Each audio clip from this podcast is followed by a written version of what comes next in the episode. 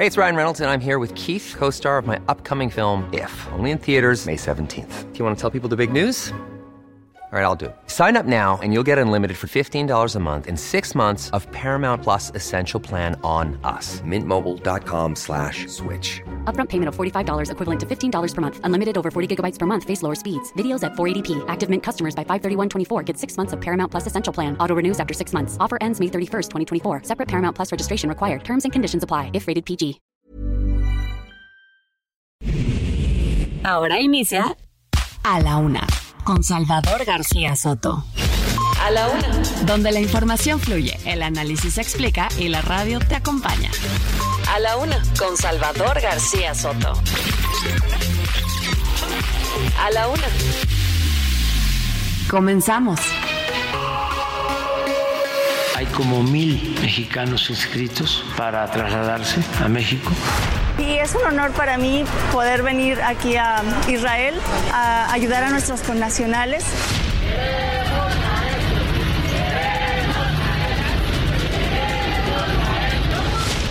Totalmente seguridad garantizada. 100%. Más que en Israel, por supuesto. Es clara y firme mi decisión de integrarme de manera voluntaria al grupo parlamentario del Partido Acción Nacional. ¿Cómo podemos confiar en ellos si durante años no dan solución? Recibimos con mucho gusto a la tripulación que llega en el primer vuelo que viene procedente de la Ciudad de México con destino a Israel.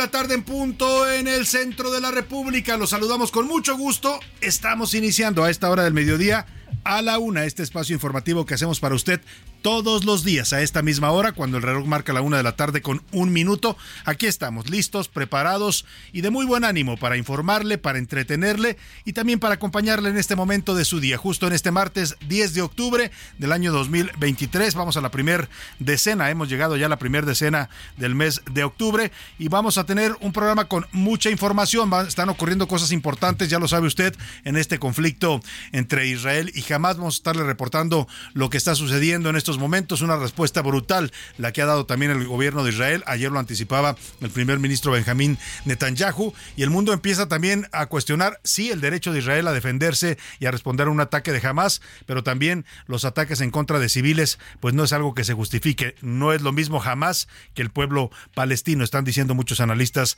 en el mundo. En fin, vamos a estar reportando y actualizando el panorama, no solo de este tema, sino de todo lo importante, lo más importante que haya ocurrido aquí en la ciudad, en el país y en el mundo. Se lo estaremos reportando en las siguientes dos horas aquí en A la Una. Está hoy la verdad, contento de saludarle en este martes nublado aquí en la capital de la República, 22 grados centígrados la temperatura. Deseando que el día vaya marchando bien para usted, que todo le vaya saliendo bien, que vaya usted resolviendo esos problemas, esos pendientes, esas tareas que tiene que usted cumplir el día de hoy, que todo salga muy bien y si hay problemas, contratiempos, ánimo, ánimo que nos queda todavía la mitad de este día y todavía le quedan varios días a la semana para resolver y enfrentar cualquier situación adversa. En este martes 10 de octubre le vamos a estar dedicando la música de a la una a una fecha importante para cobrar conciencia y para hablar de este tema. A veces no se habla de esto, pero es una, una situación importante. Estoy hablando del Día Mundial de la Salud Mental fue declarado por la Organización Mundial de la Salud en justo este día y pues representa el compromiso global para crear conciencia eh, sobre la importancia de la salud mental y defenderla como un derecho humano universal. En México tenemos una problemática complicada de salud mental. Lamentablemente no tenemos políticas públicas muy consolidadas, no hay eh, mucha eh, preocupación o atención desde el sector salud por el tema de la salud mental. Con trabajos nos cuidan la salud física. Imagínese usted pues la salud mental es algo que en México todavía lamentablemente pues no se ha cobrado conciencia de la dimensión de su importancia, tanto a nivel individual, personal, familiar, como social y vaya, desde el gobierno, yo insisto, faltan políticas públicas que atiendan y reconozcan esta problemática de la salud mental de los mexicanos. Una persona que no tiene salud mental pues no puede tener una vida eh, estable, no puede crecer, no puede desarrollarse porque estará siempre afectado por estas problemáticas que a veces, insisto, incluso en las familias no se dimensionan, no se atienden, no se habla de eso. Eh, es común que usted vea a alguien de su familia deprimido y le diga, hombre, échale ganas, tú puedes, cuando realmente a veces son situaciones que requieren de ayuda de especialistas, de medicamentos, de ciertas sustancias que, que el organismo no está generando por sí mismo. En fin, vamos a estar hablando de este tema y musicalmente vamos a estar también hablando de la salud mental, que todos debemos estar siempre atentos y cuidar nuestra propia salud mental y la de los que nos rodean. También tenemos regalos en este martes, vamos a tener regalos para el teatro y además vamos a tener la visita en cabina, le doy, se lo anticipo viene a visitarnos esta gran actriz de comedia Mara Escalante porque nos viene a anunciar su obra Saturnina y la muerte que se está presentando todos los sábados hasta el 9 de noviembre en la Teatrería, un teatro que se ubica ahí en Tabasco 152 en la colonia Roma Norte. Le vamos a regalar tres pases dobles para que se vaya a ver a Mara Escalante en esta obra de Saturnina y la muerte que es bastante divertida, aborda eh, cómo enfocamos los mexicanos la muerte y también en un tono de comedia vamos nos va a platicar de qué va esta obra que nos van a regalar boletos el día de hoy. También como ya empiezan pues a sentirse el ambiente de las festividades del Día de Muertos, también le vamos a regalar cinco pases dobles para el espectáculo multidisciplinario de La Llorona, esta leyenda mexicana que se presenta en la laguna de de Tlilac, allá dentro del embarcadero de Cuemanco. Cinco pases dobles para el viernes 20 de octubre, eh, para que se vaya usted preparando y agendando su visita a este lugar tan bello que son los canales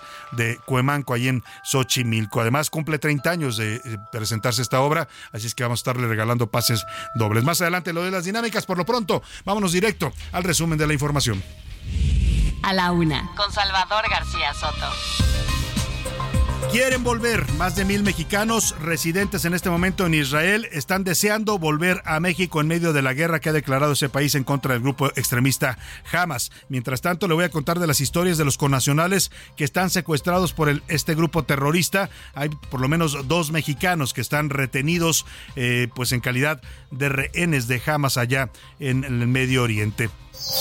Inconformes, mientras tanto, la Embajada de Israel en México se inconformó, protestó ayer por la neutralidad que tomó el presidente López Obrador de cara a este conflicto. La embajadora de Israel en México cuestionó que el presidente López Obrador no haya condenado debidamente y fuertemente la agresión del grupo terrorista Hamas en contra de civiles, niños, mujeres y personas de la tercera edad. La neutralidad, dijo la embajadora israelí en México, significa en estos momentos apoyo al terrorismo. Ya le contestó también el presidente López Obrador, dice que él es pacifista. Le voy a tener toda la información. Y en alerta, Lidia ya es un huracán categoría 2 y va a tocar tierra hoy entre Jalisco y Nayarit. Se esperan fuertes lluvias también en los estados aledaños y por supuesto en las costas de estas dos entidades. Le voy a tener todo el reporte.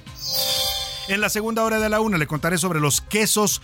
Tenga usted mucho cuidado, quesos artesanales o quesos de rancho que le venden en los tianguis de la Ciudad de México. El Sinvestab, que es el Centro de Investigaciones y Tecnología Aplicada, hicieron una investigación sobre lo que contienen estos quesos y cuidado, encontraron heces fecales en esos quesos. Tenga usted cuidado, le voy a tener todo el reporte. En los deportes, renovación. El Comité Olímpico Internacional va a votar para integrar seis nuevos deportes para la fiesta olímpica Olímpica de Los Ángeles 2028. Entre ellos contemplan el flag football, donde México es potencia mundial. Además, el seleccionado femenil de gimnasia rítmica ya está volando de regreso desde Israel al territorio mexicano, nos va a contar Oscar Mota. En el entretenimiento, hay mis hijos. Anaya Arriaga nos cuenta sobre esta puesta en escena de La Llorona, que ya le decía, está cumpliendo 30 años de presentarse en los canales de Xochimilco. Es un espectáculo de verdad que vale la pena en un escenario único que tenemos en esta ciudad, que son los antiguos canales de lo que fue esta zona lacustre de la Ciudad de México, hoy convertida en una enorme mancha urbana. Y como ve, tenemos mucha información variada, con muchos temas, con distintos tópicos para estarle informando, para que usted también comente y opine con nosotros. Más adelante le voy a plantear las preguntas del día para que usted también participe de este ejercicio de ida y vuelta en materia de información. Por lo pronto, vámonos a la información que usted debe conocer el día de hoy. Estas son las de cajón en A la Una. Una de la tarde con nueve minutos y comenzamos directo con la información. Es el cuarto día de guerra en la franja de Gaza y las víctimas se cuentan ya por miles. Hoy el ejército de Israel reportó haber encontrado cuerpos de al menos 1.500 militantes de Hamas en su territorio. Es decir, que en los enfrentamientos que ya ha habido, dice el ejército israelí, que ha ocasionado 1.500 bajas a las fuerzas de Hamas, mientras que ellos reconocen también más de mil muertos israelíes en este conflicto. Jens Larke, quien es portavoz de la Oficina de Coordinación de Ayuda Humanitaria de conocer esta información. Dijo que más de 1.500 personas han muerto en este conflicto entre Israel y Hamas. Además, se contabilizan ya 6.400 heridos en total.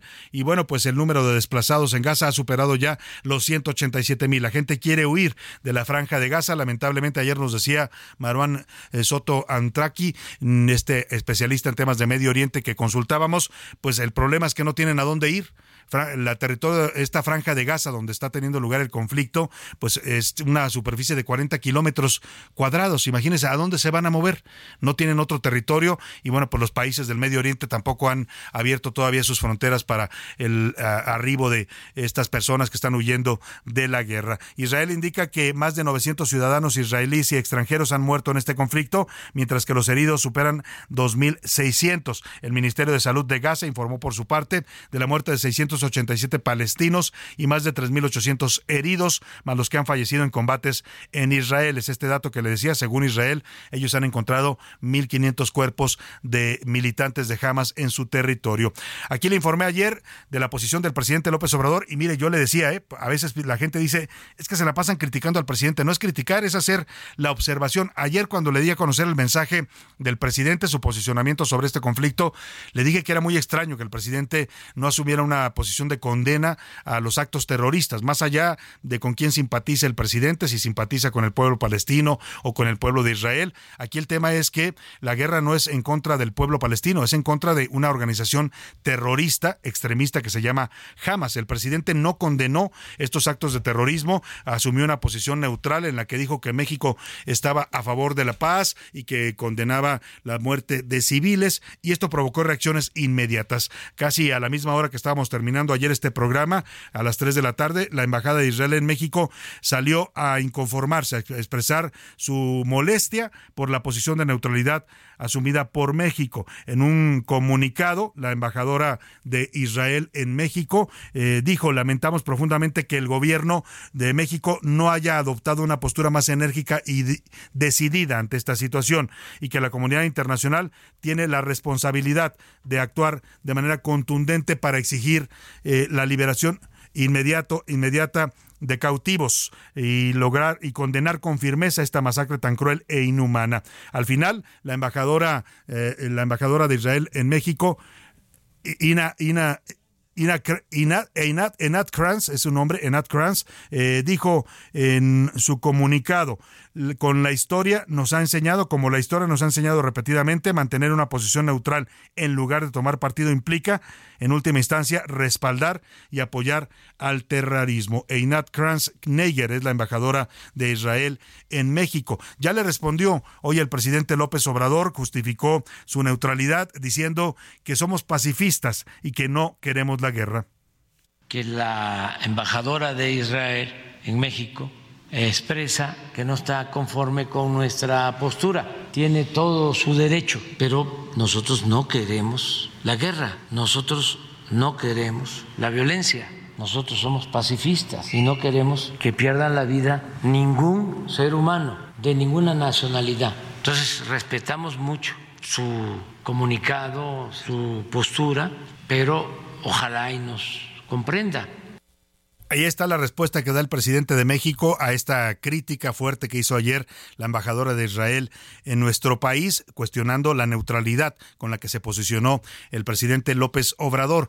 Eh, lo que dice el presidente, pues uno difícilmente podría estar en desacuerdo, ¿no? Todos, todos condenamos la guerra, todos queremos la paz, nadie quiere violencia entre los pueblos.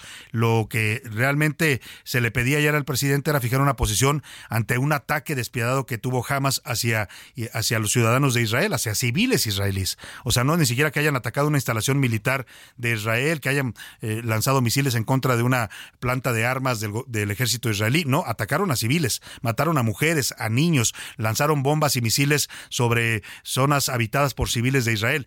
Eso es lo que se le pedía al presidente posicionarse, pero él optó por esta posición de neutral en favor de la paz. También salió en defensa del presidente la canciller, la secretaria de Relaciones Exteriores mexicana Alicia Bárcena. Dijo desde su cuenta de Twitter, seamos claros, México aboga por la paz, el diálogo y la protección de civiles sin matices. Instamos a terminar con ataques indiscriminados y la violencia contra civiles por parte de Hamas y por parte del ejército de Israel en Gaza.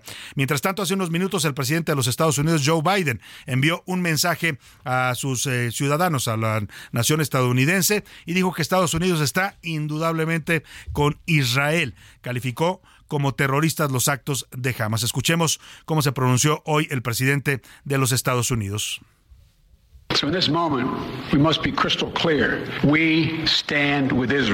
Así que en este momento debemos ser muy claros. Estamos con Israel. No hay justificación para el terrorismo. No hay excusa. Jamás no defiende el derecho del pueblo palestino a la dignidad y la autodeterminación.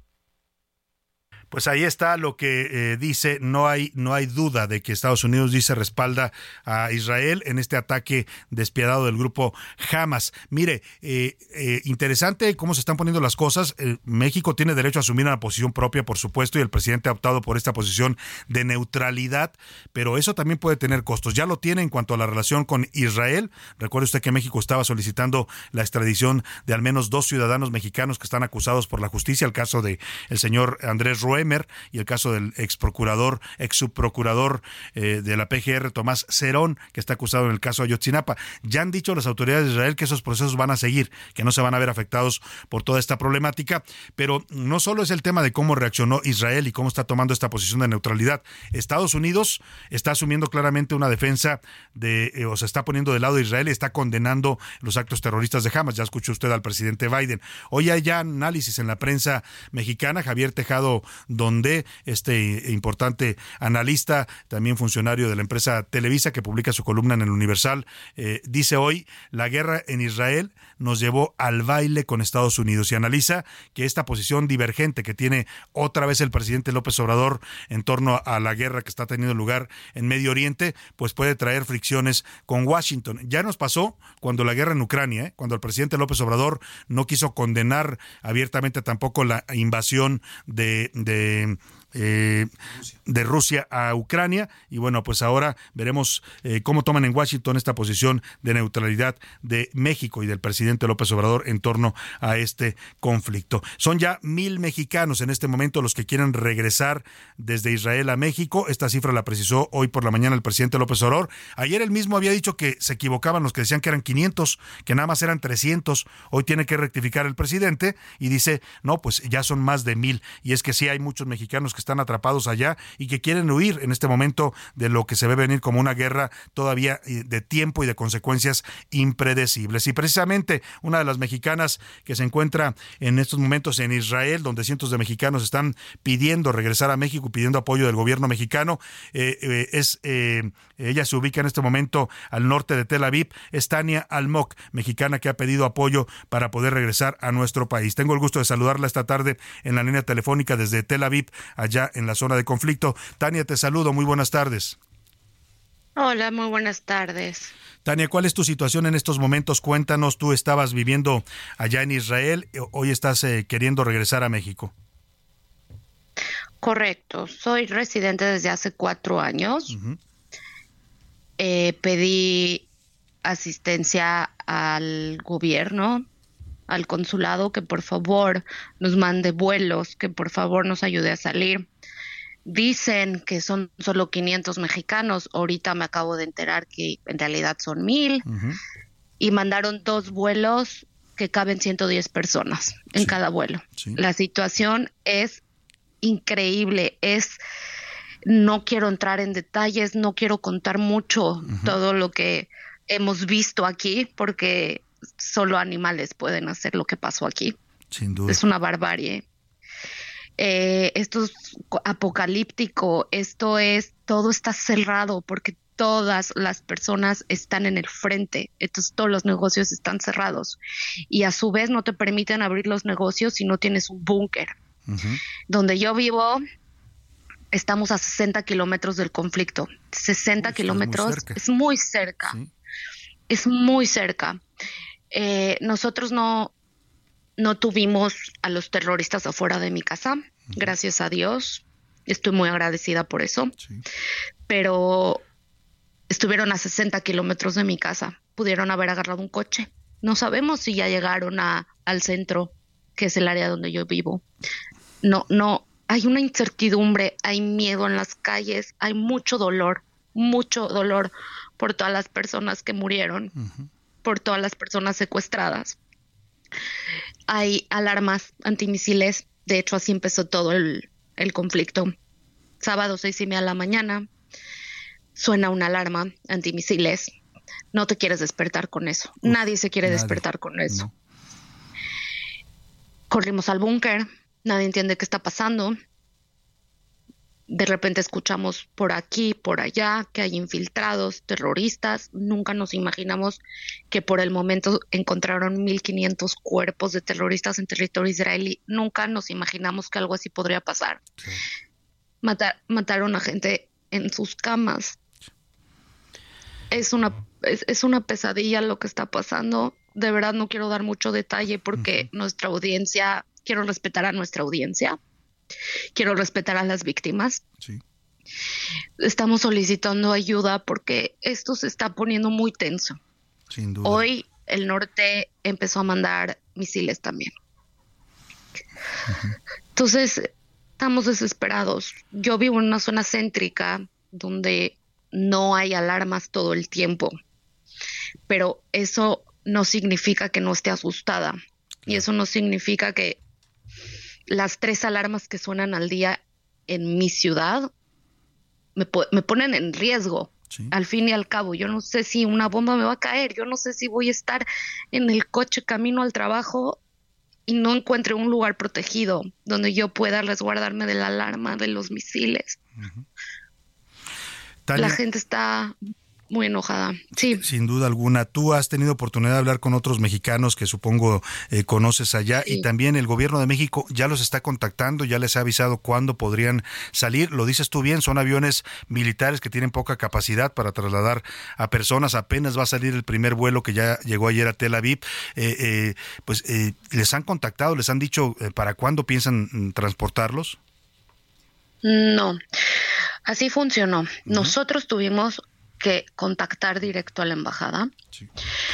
Tres veces distintas me pidieron que me registre en el mismo formulario. No entiendo por qué no encontraron mis datos la primera vez que lo hice. Lo volví a hacer. Se comunicaron ayer conmigo a decirme que por favor llene el formulario que ya había llenado. Eh, una amiga, una de mis mejores amigas, vive en una ciudad al, lado de mi ciudad, que aquí las ciudades se encuentran muy cerca, vive a 10 kilómetros de mi casa y ya es otra ciudad. Y ella también está tratando de salir con su esposo y su mamá. Eh, se registró y hoy que estuvimos, que escuchamos en las noticias que llegan los vuelos, eh, estuvimos llamando a la embajada, entra directo al buzón, nadie contesta. Hay una línea 24 7 de emergencia, el celular está apagado. Eso pasó hoy que todos estamos desesperados, que todos queremos noticias. Una de las personas de la embajada me llamó por su número eh, privado el día de ayer para pedirme que me registre. A mí se me ocurrió llamarle hoy de regreso porque nadie nos contesta en la embajada. Cuando le llamo, me pregunta de dónde saqué el número. Uh. En lugar de asistirme, me pregunto de dónde consiguió este número.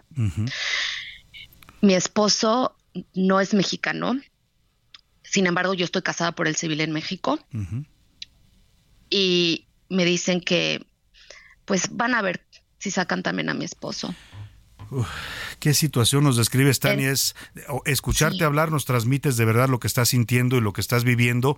Y bueno, pues no, yo eh, te pediría qué, qué mensaje le das. Eh, seguro nos están escuchando en las oficinas de comunicación de la Cancillería. ¿Qué le dirías tú a, a, la canciller Alicia Bárcena, al presidente López Obrador en estos momentos? ¿Cuál sería el llamado que harías desde allá, desde Tel Aviv, en esta situación tan desesperada y tan angustiante en la que te encuentras? Que por favor nos ayuden. Yo nunca pensé que México se iba a, a negar a ayudarnos. Somos, somos mexicanos, nosotros nos dedicamos a ayudarnos uno al otro. Eso es ser México. Y no puedo creer que estén tardando tanto en condenar terror y que, y que estén tardando en mandarnos ayuda. Por favor, sáquenos de aquí. Por favor. Ese es mi mensaje. Ese es tu mensaje y ahí está el mensaje, lo transmitimos tal cual y vamos a estar subiendo las redes sociales, haciendo todo lo posible. Tania, les mandamos un abrazo y pues la verdad que entendemos en lo que se encuentran. No lo hemos vivido así como tú lo estás viviendo, pero eh, solo escucharte, mm, yo creo que la gente que te ha escuchado ahora ha sentido lo que tú estás eh, sintiendo ya y, ya se suma este llamado desesperado para que el gobierno acelere la repatriación de ustedes a su, a su tierra. Esperemos que llegues con bien, Tania, y estaremos atentos. Cualquier cosa, estamos en contacto contigo cuando quieras hablarnos, ahí te vamos a dejar el contacto para que salgas al aire. Muchísimas gracias. Muchas gracias a Tania Almok, mexicana en Israel. Su llamado desesperado, sáquenos de aquí, le dice al presidente López Obrador y a la canciller Alicia Navarrena. Voy a una pausa y regreso. Heraldo Radio, la H se lee, se comparte, se ve y ahora también se escucha.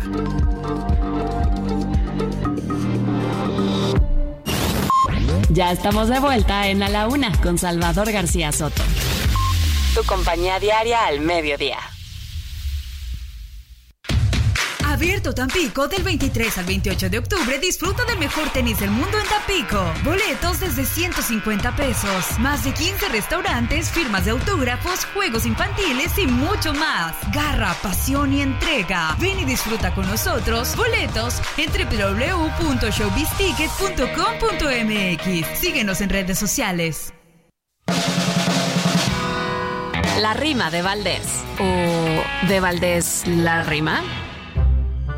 Está comenzando octubre, me di una vuelta al mercado y quedé muy asustado por la muerte que lo cubre. Pero antes de que él lo cubre, me refiero al Día de Muertos, que ha llegado ya a buen puerto a adornar todas las tiendas. Y aunque usted no lo comprenda, esto que digo es muy cierto. Y de Halloween también están repletas las plazas, mercadotecnia, te pasas, pero es octubre recién hasta esferitas también navideñas ya se han visto. Es el marketing, insisto, nos encanta el consumismo. La ansiedad, pues por lo mismo, está fuerte. Jesucristo, pues que vengan los altares y a pedir calaverita, comer dulces de gorrita, voy a pedir en los bares, yo prefiero esos lugares y para que bien la pases, a una fiesta de disfraces te invito ya de una vez, no me espero a fin de mes en caliente, así se hace.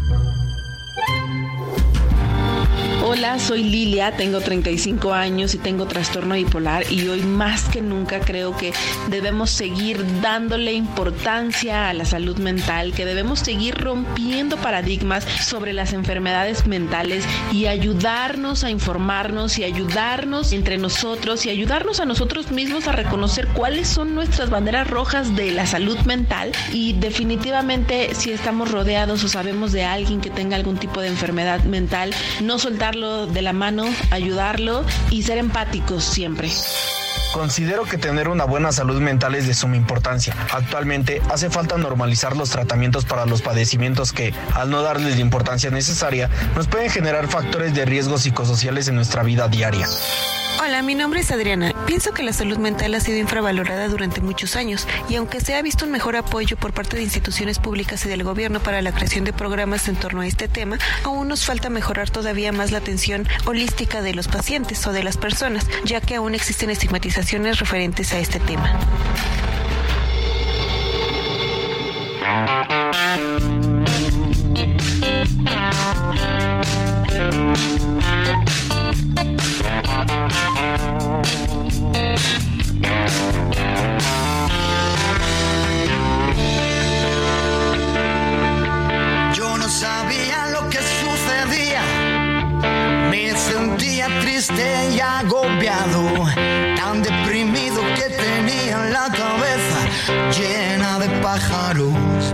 Disecados.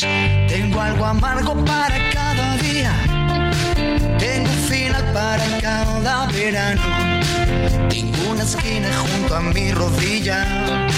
Tengo el problema para el resultado. Soy el autor de mis heridas, que me importa si es mentira, la verdad es que me hacen daño. Si el corazón se te hace migas, la tristeza cada día viene y come de tu mano. Sé que tengo que olvidar este frío mes de enero. Luego volveré a brillar de nuevo.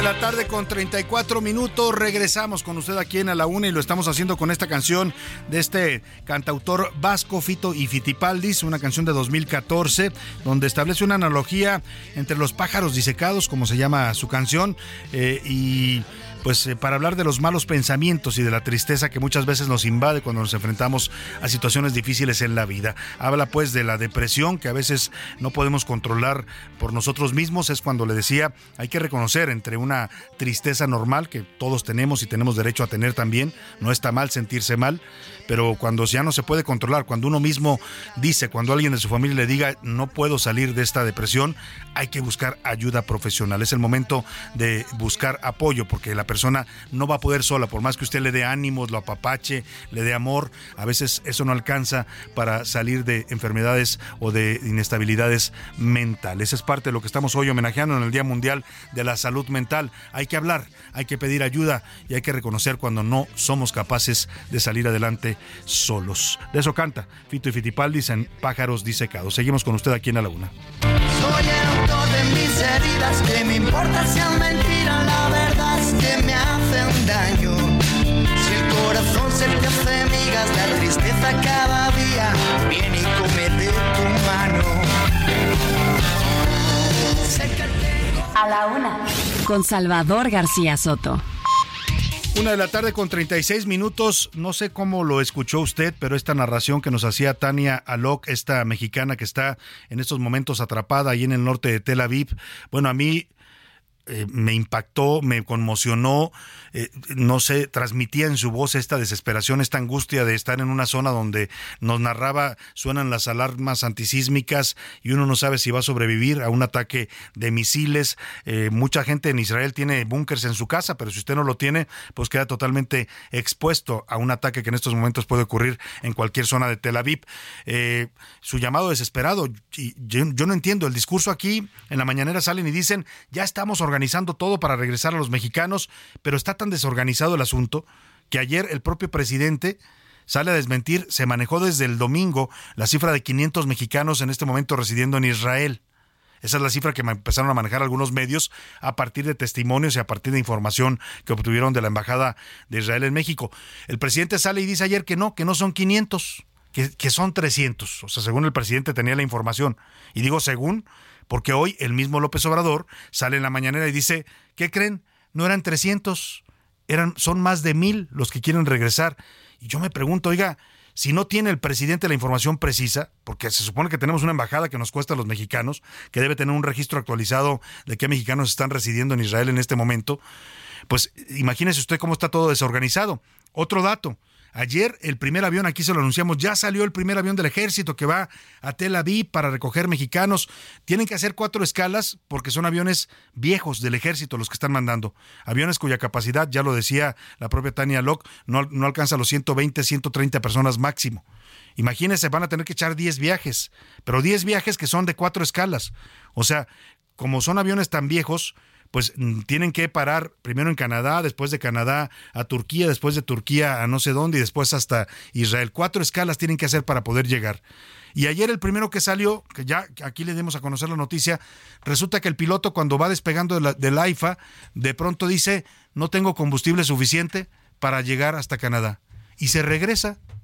Y yo me pregunto quién mandó a un avión del ejército sin combustible suficiente, sin turbocina suficiente para llegar por lo menos a Canadá El avión tuvo que regresar, ayer volvió a salir, pero ya con más retraso, y usted escucha el nivel de apremio y de desesperación, de angustia en la que están viviendo estos mexicanos que están en la zona de conflicto. Más de mil están pidiendo regresar, y Tania Locke se quejaba y también lo digo al aire y lo repito para que quede claro, ahora lo estamos subiendo también a las redes sociales, cuando le pedí que hiciera un llamado a las autoridades mexicanas, dijo pues que el llamado era importante que lo sacaran ya que necesitaban salir ya, por favor, que apuraran los trámites. Y la burocracia, porque dice que llaman a la embajada de Israel en México. Vamos a buscar también al embajador o embajadora. En este momento le pido a Laura que contactemos a ver si nos ponen al embajador o embajadora de México allá en Israel para preguntarle esto que dice Tania. Llamamos a la embajada y no contestan. Dice, yo ya he llenado dos veces el formulario y me vuelven a pedir que lo llene. Habla de un funcionario de la embajada que la contactó y le dijo, eh, mándame el formulario. Otra vez lo volvió a llenar y después cuando ella le devuelve la llamada para preguntar qué, eh, qué había pasado, le dice, ¿quién te dio mi número?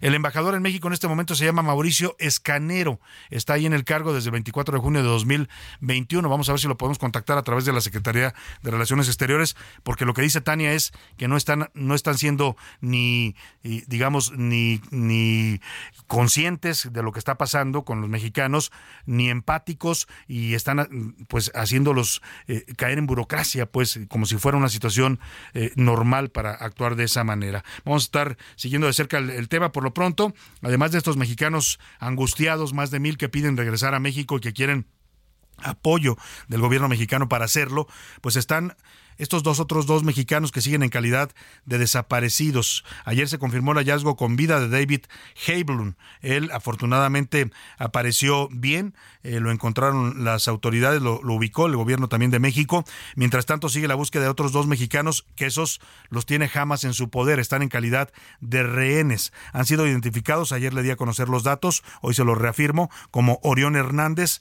e Ilana Gritsevsky. Ricardo Romero nos cuenta, ya salió a hablar también la familia de eh, Orión Hernández diciendo que pues, por favor que el gobierno ayude a lograr su rescate. Le piden, hacen una, súplica, una súplica desesperada a Hamas para que lo libere. Le dicen, él es un, un joven emprendedor, fue allá a un festival de música, tiene un trabajo digno, tiene una bebé recién nacida aquí en México. Le dicen, por favor, libérenlo y déjenlo regresar a su país. Vamos a escuchar estas historias que están sin duda conmocionando acá en México porque nos pega directamente al tratarse de compatriotas que están en este momento atrapados o con calidad de rehenes en la zona de conflicto. En Israel, al menos dos mexicanos continúan desaparecidos luego de los ataques del pasado 7 de octubre perpetrados por el grupo terrorista Hamas. De acuerdo con la Cancillería mexicana, son cerca de 5.000 los mexicanos residentes en Israel, dos en la Franja de Gaza y 35 en Cisjordania. La tarde de este lunes, el mexicano reportado desde el sábado como no localizado, David Heilblum, fue encontrado con vida junto con su esposa de origen panameño, Darielis Denise Saez. El hallazgo fue confirmado por el hermano de David, Israel Heilblum, y por la Embajada de Israel en Panamá. Otra de las personas desaparecidas es Ilana Grisetsky, quien fue capturada con su pareja en Kibbutz, una comuna agrícola israelí ubicada a pocos kilómetros de la franja de Gaza. El otro mexicano ha sido identificado como Orión Hernández. Él se encontraba a escasos kilómetros de la franja de Gaza en el festival musical Kibbutz Nir Oz, con su pareja Shani Louk, una joven alemana israelí quien fue asesinada por terroristas de Hamas durante el ataque de sorpresa del sábado. El joven es originario de Tepoztlán, Morelos, es fanático de la música electrónica. Según se puede constatar en redes sociales, Orión es padre de dos bebés. Se dedica a promover y vender el arte huichol en diferentes destinos de Europa. El joven acostumbraba a viajar y aprovechó para asistir al Festival por la Paz, donde miembros del grupo Hamas irrumpieron el pasado sábado. Su pareja, la alemana Shani Louk, una joven tatuadora, fue asesinada durante el ataque. Familiares han pedido al gobierno poner atención al caso. Estamos pidiendo una súplica directamente al grupo Hamas para que sepa contundentemente que Orión es originario de Tepoztlán, un empresario que se dedica a dar a conocer las riquezas y el arte mexicano. Les hago un llamado para que nos lo entreguen con bien. Él es un turista, apolítico, no tiene idea de todos los rollos que se desataron para que iniciara esta guerra. Hasta el momento son muy pocos los detalles de estos casos, ya que los familiares de las víctimas y autoridades han cuidado la información debido a la investigación. En entrevistas con medios de comunicación, la embajadora de Israel en México, Einat Kranz, ha detallado que hasta el momento no hay información sobre los dos mexicanos que continúan desaparecidos, así como de otras 130 personas en la misma situación. Por otro lado, en los primeros minutos de este martes, la embajadora de México en Irlanda, Carolina Zaragoza, recibió a la comitiva del primer avión liderada por el general Leobardo Ávila Bojorques. Recordar que Irlanda del Norte es la segunda escala en la ruta de camino a Israel, seguida de Turquía y finalmente Tel Aviv. Estamos llevando a cabo una diplomacia cercana al pueblo de México, una diplomacia contundente en donde estamos manifestando la solidaridad de México con todos sus connacionales. Para la una con Salvador García Soto, Ricardo Romero.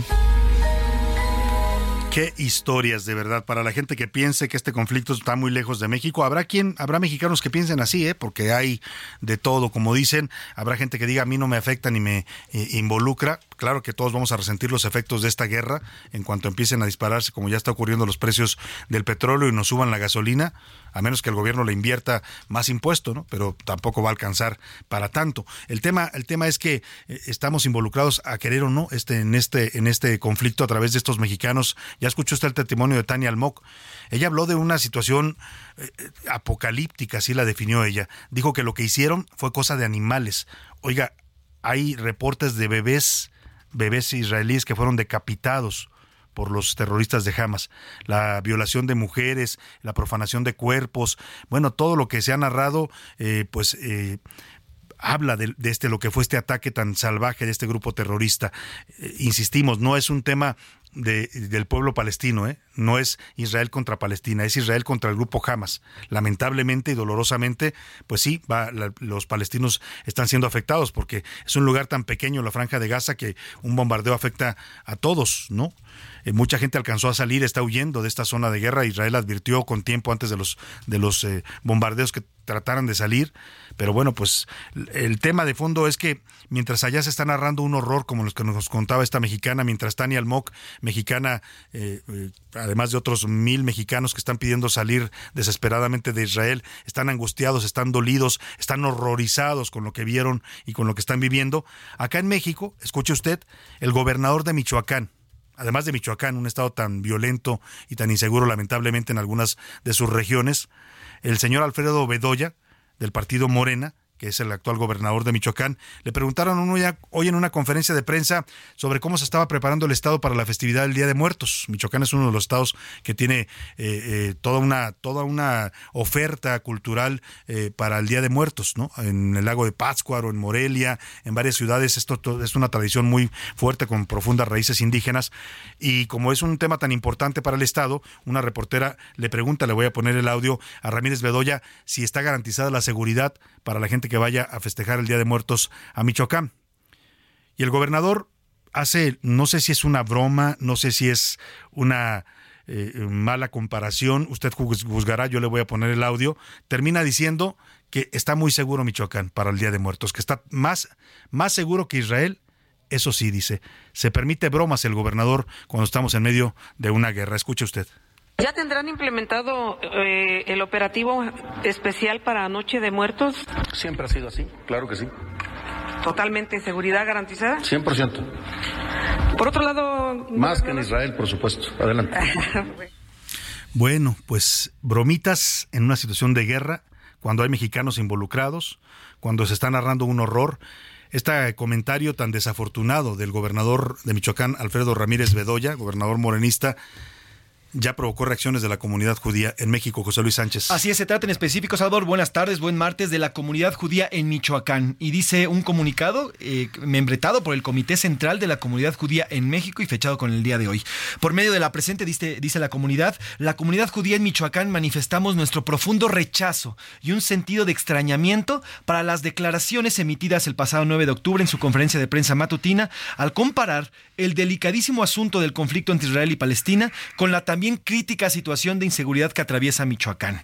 Exigimos, dicen los, esta, esta comunidad judía, los judíos, además de una disculpa pública, se aborde con la seriedad que ameritan ambos asuntos y aprovechamos para cuestionar cuál es su postura respecto a dicho conflicto internacional, pues sus comentarios lastiman no solo a la comunidad judía que radica en Michoacán, sino a todo México, que trabaja e invierte en el Estado, sino además en todos los michoacanos que día a día viven bajo la sombra de la incertidumbre jurídica y social provocada por la incontenible violencia en regiones como el Oriente, Tierra Caliente o las colindancias o las colindancias en Jalisco. Y ya cierra Salvador condenando enérgicamente sus declaraciones Salvador a propósito de una guerra que en tan solo en unos días ha cobrado más de 1600 víctimas, dice esta comunidad judía Salvador. Bueno, pues vamos a ver si hay alguna reacción del gobierno de Michoacán o del gobernador Ramírez Bedoya porque qué desafortunado que se ponga a bromear sobre la seguridad en estos momentos en Israel, que es un país pues eh, en guerra literalmente, ¿no? Bajo el ataque de un grupo terrorista que además ha demostrado ser pues eh, uno de los grupos más violentos que hayamos visto en la historia del terrorismo. Siempre el terrorismo es violento por naturaleza, es cruel, es despiadado, pero el ataque de Hamas yo creo que va a ser uno de los más eh, brutales, más eh, despiadados y más eh, inhumanos que hayamos visto en materia de terrorismo en la época reciente en el mundo. Ahí vamos a dejar el tema y vamos a estar siguiendo, por supuesto, de cerca lo que pasa en estos momentos allá en el Medio Oriente, pero por lo pronto vamos acá a México porque los fenómenos meteorológicos, sabe usted que todavía estamos en la temporada de huracanes, estamos ya en la parte final, pero todavía vienen algunos fenómenos meteorológicos que van a estar golpeando a las costas mexicanas y hoy Lidia, como se denomina denominado, denominado, como se denominó originalmente a esta eh, tormenta tropical, pues ya evolucionó a huracán y que además de categoría 3 está amenazando con lluvias a siete estados del territorio nacional. Se trata de Colima, Jalisco, Michoacán, Nayarit, Durango, Sinaloa y Baja California Sur. En Culiacán, Sinaloa están reportando ya apagones por este huracán Lidia. Además, en Mazatlán ordenaron el cierre de puertos por el alto oleaje. También llueve en estos momentos en Guasave, Guamúchil, Elota, Angostura y Badiraguato. Vamos hasta Sinaloa, donde siguen suspendidas las clases. Ya llevan dos días sin escuela los estudiantes en todos los niveles educativos ante la de este huracán. Manuel Aceves, te saludo con gusto allá en Culiacán. Cuéntanos cómo están recibiendo los efectos de Lidia. Buenas tardes, Salvador. Buenas tardes a la audiencia. Comentarte que en Sinaloa autoridades educativas suspendieron clases tanto en el turno matutino como en el vespertino. La medida se tomó siguiendo las recomendaciones de protección civil que se basan en la previsión de una acumulación de lluvias de 200 a 250 milímetros en un lapso de cinco días en la entidad. Según el pronóstico, estas lluvias vendrían acompañadas de ráfagas de viento que podrían superar los 100 kilómetros por hora, principalmente en las zonas centro y sur del estado. Las autoridades educativas han comunicado esta decisión a través de los canales oficiales, priorizando la seguridad de la comunidad estudiantil y personal educativo ante las condiciones climáticas adversas. Estaremos muy pendientes de la información que se genere en Sinaloa. Buenas tardes, Salvador. Muchas gracias, Manuel. Buenas tardes también a ti. Estaremos también pendientes de cómo está afectando este huracán. También en Jalisco hay alerta. el gobierno de Jalisco determinó suspender las clases también en los niveles educativos para la tarde de este 10 de, de octubre, para el turno vespertino. Y mañana miércoles se suspenden en en los dos turnos. Esto en los planteles de educación básica, media superior y superior. En total son 15 municipios de Jalisco los que están suspendiendo clases porque esperan también fuertes lluvias por la presencia de este huracán Lidia. Mayeli Mariscal, te saludo con gusto allá en la zona metropolitana de Guadalajara. Saludamos también a la gente en el 100.3 de FM, el Heraldo Radio Guadalajara. Cuéntanos cómo está afectando este huracán allá en territorio jalisciense. Buenas tardes. Hola, ¿qué tal, Salvador? Muy buen día. Buen día también a todo el auditorio. Compartirles que aumentan a 15 los municipios que suspenden clases. Esto debido al huracán Lidia, que se prevé que, bueno, en las próximas horas esté tocando por la tarde-noche eh, de este martes en, en Nayarit.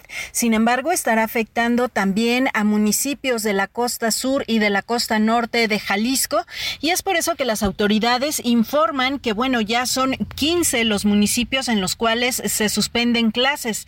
Estos municipios se suman a los ocho que, bueno, ya desde el día de ayer se había notificado la suspensión de clases el martes por la tarde, es decir, el turno vespertino, y el día de mañana ambos turnos, es decir, el miércoles 11 de octubre.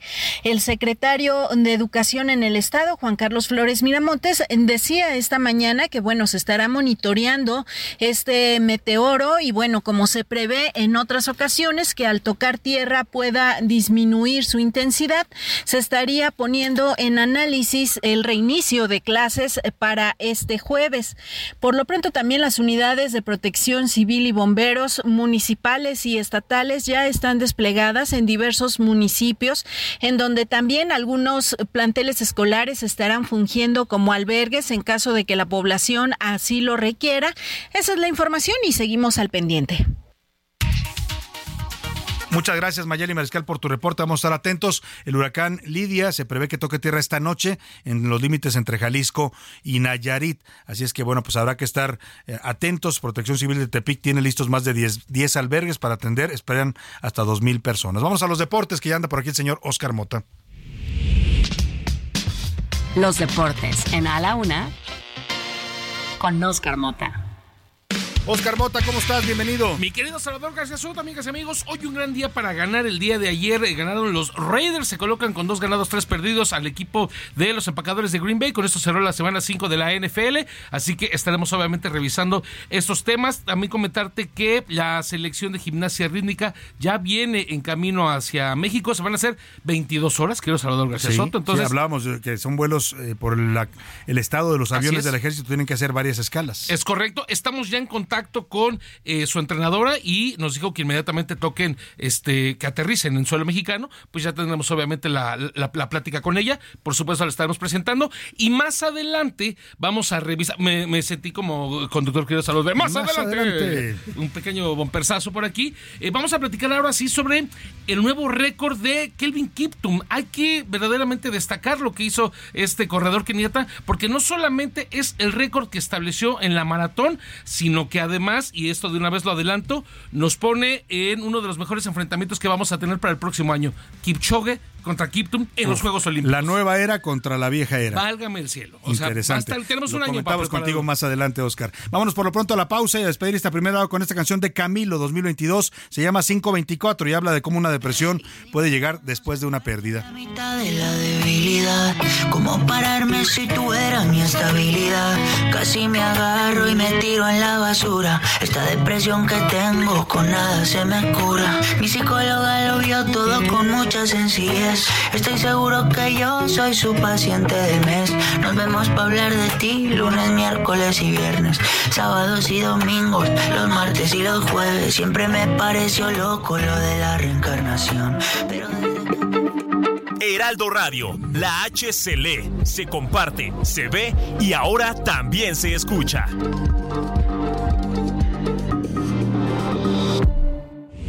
Ya inicia la segunda hora de A la Una con Salvador García Soto. A la Una. Donde la información fluye, el análisis se explica y la radio te acompaña. A la Una con Salvador García Soto. A la Una. Comenzamos. Todo va bien, pero me siento regular. Una de cada cien veces me paro a revisar. Porque a veces río y luego rompo a llorar. Calor y frío, me siento bipolar. A veces algo que no sé. Es que creo que no es nada en particular. Pero tengo la mala costumbre de callar. Y aunque preguntes nada, no te lo voy a contar. Porque no lo sé ni yo. Si me pasa algo o no. Estamos todos mal, acéptalo. Estamos todos ocultándolo. Estamos actuando, fingiendo que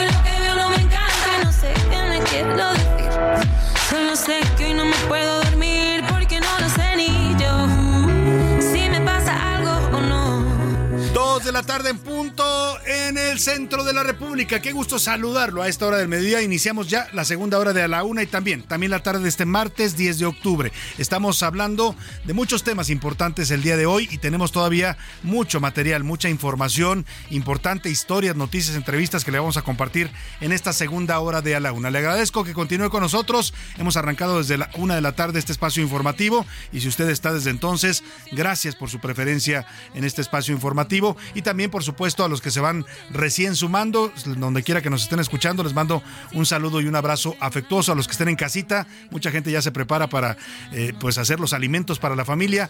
Un abrazo para ustedes, que todo les quede delicioso y nutritivo. Y también, por supuesto, a la gente que va en el tráfico escuchándonos, en la oficina, en distintos lugares donde nos sintonicen y nos escuchen a través de radio o de nuestras aplicaciones también en internet, donde también puedes sintonizarnos y vernos. Mando un saludo rápidamente a la camarita que está por acá. Saluda, señor Mota, también porque están, te están viendo. Aquí en la cabina siempre nos ven. Puede usted vernos, además de escucharnos en el heraldo.com.mx. Tenemos una transmisión en vivo con video de este noticiero. Y ya estamos regresando a la pausa con esto. Hoy estamos hablando del Día Mundial de la Salud Mental, un tema que hay que concientizarnos y hay que también hablarlo en familia. La canción se llama Inteligencia Emocional. La canta la joven española Belén Aguilera. Es una canción de reciente del 2022 y va directa al grano. A veces tratamos de disfrazar nuestros sentimientos, a veces queremos ocultar nuestras emociones. Nos preguntan cómo estás y tú dices, bien, estoy muy bien y por dentro nos está llevando la fregada porque tuvimos una pérdida, un dolor, una separación. Hay que saber decir, estoy mal, me siento mal, porque eso nos va a ayudar a que alguien también nos tienda la mano y nos, nos procure ayuda profesional si es que la necesitamos. Es bueno luchar uno para salir adelante solo, pero cuando uno no puede solo, es el momento de pedir ayuda, de gritar auxilio y la gente que está cerca de nosotros seguramente nos va a apoyar y nos va a ayudar. De eso habla Belén Aguilera. Hay que tener inteligencia emocional, es una forma de enfrentar también las enfermedades mentales. Seguimos con más para usted en esta segunda hora de la una. Ahora le cuento lo que le tengo preparado en esta segunda parte del programa. Porque estamos actuando, buscando.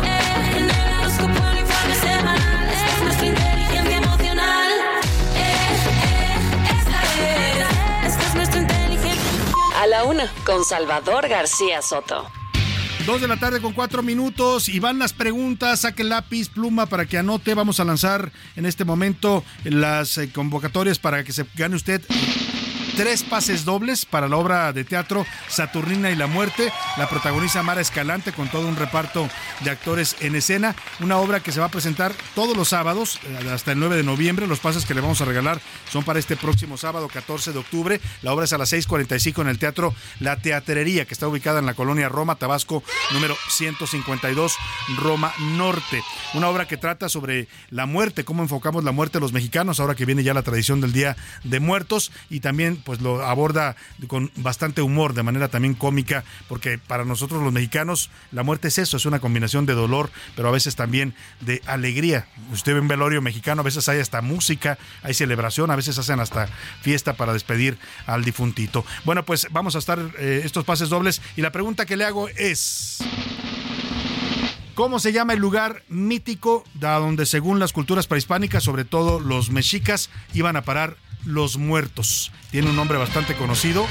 Ese era el lugar donde se iban los difuntos, ¿no? Cuando morían. Eh, tiene un nombre bastante conocido. Así es que comienza a mandarnos su mensaje y su respuesta al 5518 41 51 99. Y la segunda pregunta que le voy a hacer en este momento para que usted se vaya a ver la obra La Llorona, una puesta en escena multidisciplinaria. Se presenta en la laguna de Tlilac, ahí en, los, en el embarcadero de Cuemán, con los canales de Xochimilco. Es un espectáculo maravilloso. Si tiene oportunidad, váyase a verlo. Cinco pases dobles para el viernes 20 de octubre. La obra comienza a las 8 de la noche. Váyase bien abrigado, una chamarrita, porque hace frío y está usted en medio del agua. Así que hay que ir muy bien abrigado. La pregunta para que se lleve estos boletos para ir a ver La Llorona es... ¿Cuál es el grito? Vaya, se está regalado. ¿Cuál es el grito de la llorona que ubicamos en todas las leyendas de este personaje mítico para los mexicanos? 55 18 41 51 99. El número para que se vaya a ver la obra de la llorona. Comience a marcar y en un momento más diremos quiénes son los ganadores. Por lo pronto, vámonos a más información. A la una, con Salvador García Soto. Oigan, en esta segunda hora le voy a tener información interesante e importante y siempre buscamos también información útil para usted. Y mire, cuando usted va a los tianguis aquí en la Ciudad de México es muy común encontrar estos puestos donde venden lácteos, ¿no? Quesos eh, de rancho, quesos artesanales, crema, mm, requesón, todos los productos lácteos que le gustan a la gente, yogur.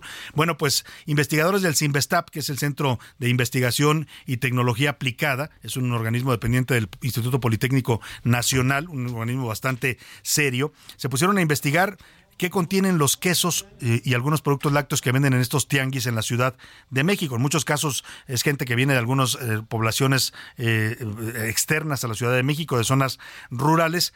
Y pues nada, al analizar el contenido de estos quesos encontraron que contienen heces fecales varias bacterias. El estudio es serio y se lo voy a comentar para que usted tenga cuidado cuando dónde compra sus productos lácteos. Eh, también le voy a comentar sobre lo que está pasando en la Cámara de Diputados allá en el Palacio Legislativo de San Lázaro.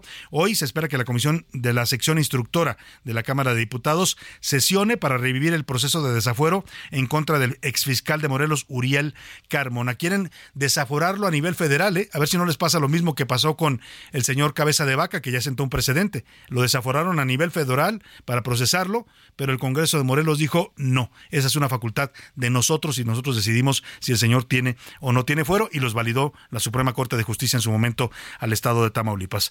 También le voy a informar, bueno, y va bien a la cabina, ya está prácticamente por llegar Mara Escalante, actriz y comediante, viene con, acompañada de algunos de los actores que están con ella en la obra Saturnina y la muerte, que es la obra para la que le regalamos pases. Ella, además de actriz, es también eh, productora de esta obra. Vamos a platicar sobre esta interesante puesta en escena, una comedia que aborda con humor negro el tema de la muerte para los mexicanos. Vámonos directo a la información y le cuento esta historia que Iván Márquez nos reporta sobre la investigación del Simstap que encontró que en algunos quesos y productos lácteos que se venden en tianguis de la Ciudad de México, en mercados ambulantes, pues ah, encontraron heces fecales para que lo tome usted en cuenta. Pásele, pásele, todo bien fresco. 9 de cada 10 quesos frescos que se venden en los tianguis de la capital del país están contaminados con heces de humanos o animales. Mientras que en algunos casos también las cremas de rancho son de baja calidad. Así lo revela una investigación a cargo del Departamento Molecular del Simvestap del IPN y publicada en la revista International Association for Food Protection. Y es que los especialistas se dieron a la tarea durante dos años de analizar en tres tianguis distintos 96 productos, como quesos frescos, panela de canasto y doble crema. Se encargaron de buscar bacterias que puedan causar diarrea e infecciones urinarias. Se trata de un riesgo a la salud, ya que excedieron los límites en las normas oficiales mexicanas. Pero esta situación se daría por varios factores. Una, que manipulan los productos con las manos. O la contaminación al estar en espacios abiertos con muchas personas. Además de que permanecen en la vía pública sin refrigeración por más de 8 horas. Así que ya lo sabe, tenga mucho cuidado con los quesos y cremas que consume. Para la una con Salvador García Soto, Iván Márquez. A la una con Salvador García Soto. El día en que usted fallezca, nosotras estaremos en su última morada, dispuestas a llorar. Y mientras se nos pague, pues nos condoleremos. Haremos tanto drama y un llanto sin igual. Lloramos por el día, lloramos por la noche. En plena madrugada, lloramos sin parar. Llora que llora que caiga la aurora soltando el dinero llegada la hora. Llora que llora para la señora que Dios la bendiga que se vaya en paz. Llora que llora que caiga la aurora soltando el dinero llegada la hora. Llora que llora compartes el duelo repartes consuelo galletas y pan. Esto que está usted escuchando que suena también es una canción que es parte de la obra Saturnina y la muerte, parte de lo que va usted a ver en esta puesta en escena interesantísima que está eh, dirigiendo y produciendo Mara Escalante, que es actriz y productora de esta obra.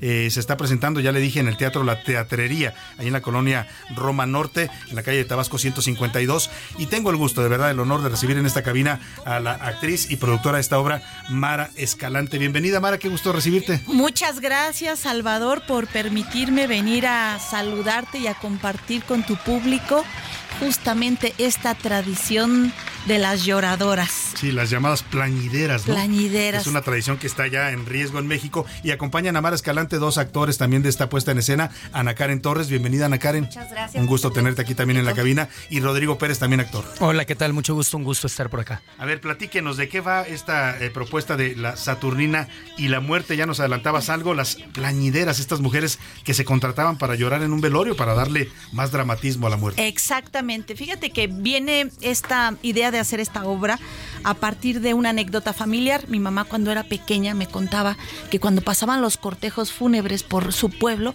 ella se juntaba con los dolientes a llorar con ellos porque le daba mucha lástima. O sea, por solidaridad. Por solidaridad. No conocía al difunto. Pero... No, no, ni lo conocía. De verdad, le preguntaban, ¿qué era de ti el difuntito, niña? Nada, no lo conocía. De, de, ahí te venía, la, de ahí te viene la vena a, de actuación. Yo creo, ¿no? yo creo que sí. Pero bueno, por otra parte, me, me platicaba de las plañideras, contrario a lo que ella hacía de llorar uh -huh. por solidaridad, por, con un verdadero sentimiento. Por empatía, ¿no? Exactamente. Existían las plañideras, mujeres que sin ningún tipo de sentimiento, ningún tipo de empatía necesariamente, eh, eran contratadas para ir a llorar al velorio de un difunto para que socialmente quedara este como una persona muy importante y querida a la que mucha gente le había ido a llorar. Era todo un oficio, ¿no? Y se cobraba por eso. Exactamente. Entonces esto se me hizo fascinante. ¿Cómo que había un oficio de mujeres que se rentaban para ir a llorar a los velorios? Pues sí existía y tengo entendido que hasta a ti te tocó. A mí me tocó, yo recuerdo de niño allá en Jalisco haber visto algunos eh, velorios donde yo decía, ¿por qué lloran tantos señores? Le preguntaba a mi mamá, me decía, es que las contratan.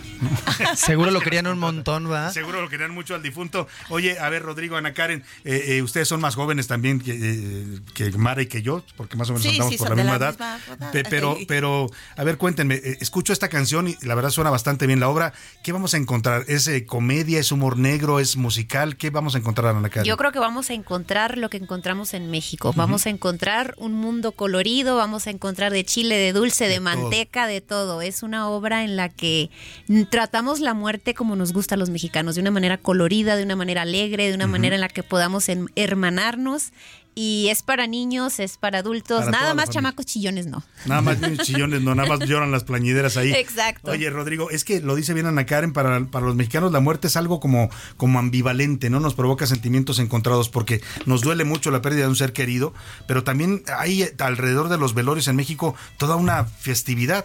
Hay toda una cultura de la muerte ¿Sí? en este país. La verdad es que eh, a nivel internacional creo que siempre se nos ha reconocido también, entre muchas otras cosas. De hecho, se llama la fiesta del Día de Muertos, ¿no? Exactamente, la fiesta del Día de Muertos. Y pues bueno, es algo que a los mexicanos nos representa, ¿no? José Guadalupe Posada, toda esta tradición de la muerte tan, tan cercana para uh -huh. nosotros. Entonces sí, pues bueno, un poquito dice Mara que esto es un curso de tanatología para toda la familia. Entonces, pues bueno, sí, sí, justamente la relación con la muerte está muy presente en esta obra. Eh, Mara, ¿por qué, ¿por qué dices curso de tanatología? O sea, también hay un mensaje para que la gente pues aprenda a lidiar con estas pérdidas que son tan difíciles. Justamente paralelo a todo el humor con el que manejamos la obra, está la disyuntiva de aferrarnos a la vida o hermanarnos con la muerte. Uh -huh. Entonces eso nos deja como, como una buena reflexión a cualquier edad y de verdad, como bien lo dijo Rodrigo, me parece que es un curso de tanatología para desde pequeños empezar como a hablar de este tema, pero sobre todo con mucho humor, como dice Brenda Karen, claro. porque eh, hay muchos lugares en México en el que el cortejo fúnebre se acompaña con música, sí, se mariachis, con norteños, mariachi, bandas, ¿no? Según la región donde. Como le gustaba al difuntito. Claro. Y justamente en la obra lo que hacemos es evocar estos sonidos del sur de México.